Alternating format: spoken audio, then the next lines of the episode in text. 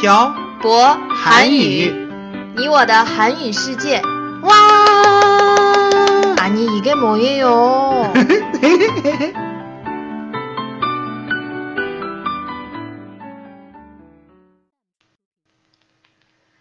안녕하세요 여러분. 빡빡 한국어의 샤보쌤입니다. 안녕하세요, 여러분. 빡빡 한국어의 연동쌤입니다. 사장님, 지난번에 저희가 드라마에 대한 내용을 올렸잖아요. 네, 그랬었죠. 왜요?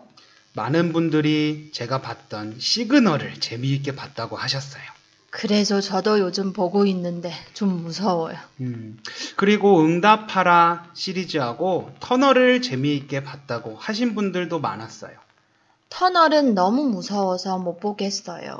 저 음. 무서운 드라마 볼 때 연돈쌤도 같이 보면 안 돼요? 너무 무서워요. 알겠어요. 다음부터 같이 볼게요. 아, 맞다. 그리고 댓글에 음, 찜질방에 대한 얘기를 좀 해달라고 하신 분들이 계셨어요. 어, 이거 갑자기 화제가 바뀌는 것 같은데. 우리 몇 번 한국에 갈 때마다 꼭 찜질방에 가보자고 했는데 항상 못 갔어요. 왜 이렇게 약속을 안 지켜요? 사장님은 찜질방에 몇 번 가봤어요? 아니, 말 돌리지 말고 얘기해봐요. 왜 약속을 그렇게 안 지켜요? 음, 저는 다섯 번 정도 가봤어요. 아니, 왜 이렇게 약속을 안 지키냐고요? 아, 그 얘기는 우리 녹음 끝나고 해요, 사장님. 연돈샘 오늘 좀 혼나야겠어요. 자, 다시 한번 여쭤볼게요, 사장님. 어, 찜질방에 몇 번 가봤어요? 저 한 번 가봤어요. 언제 가봤어요? 예전에 교환 학생으로 한국에 갔을 때 친구들이랑 같이 가봤어요. 음, 어땠어요? 기억이 잘 안 나요. 그런데 찜질방에서 주는 옷을 입었던 것 같아요. 재미있었어요? 아니요. 저는 음, 옷을 벗고 다 같이 씻는 거, 그런 거 별로 안 좋아해요. 그럼 사장님이 얘기하는 건 그냥 단순한 목욕탕인데. 그럼 목욕탕하고 찜질방하고 뭐가 달라요? 목욕탕은 다 같이 한 장소에서 목욕을 하는 곳이고, 찜질방은 옷을 입고 땀을 빼는 곳이에요. 제 기억으로는 찜질방 안에 목욕탕이 있었던 것 같은데. 음, 맞아요. 찜질방에 들어가기 전에 돈을 내고 옷을 받고 들어가서 우선 씻고 어, 보통 찜질방에서 만나요. 그 다음에는요? 그 다음? 글쎄요. 딱히 정해진 건 없어요. 한국 드라마에서 보면 찜질방에서 맛있는 것도 먹고 이야기도 하던데. 음, 맞아요. 찜질방 안에 음식도 팔고 음료수도 팔고 삶은 계란도 팔아요. 그리고 놀 수 있는 것들도 많아요. 어떤 음식들을 팔아요? 보통 간단하게 먹을 수 있는 것들을 팔아요. 특별한 음식은 없는 것 같아요. 그런데 찜질방에 가면 꼭 마시고 먹어야 하는 것들이 있어요. 뭐예요? 식혜하고 삶은 계란이에요. 저도 드라마에서 봤어요. 근데 찜질방에서 파는 삶은 계란이랑 음, 밖에서 파는 삶은 계란이랑 좀 달라요. 음, 네.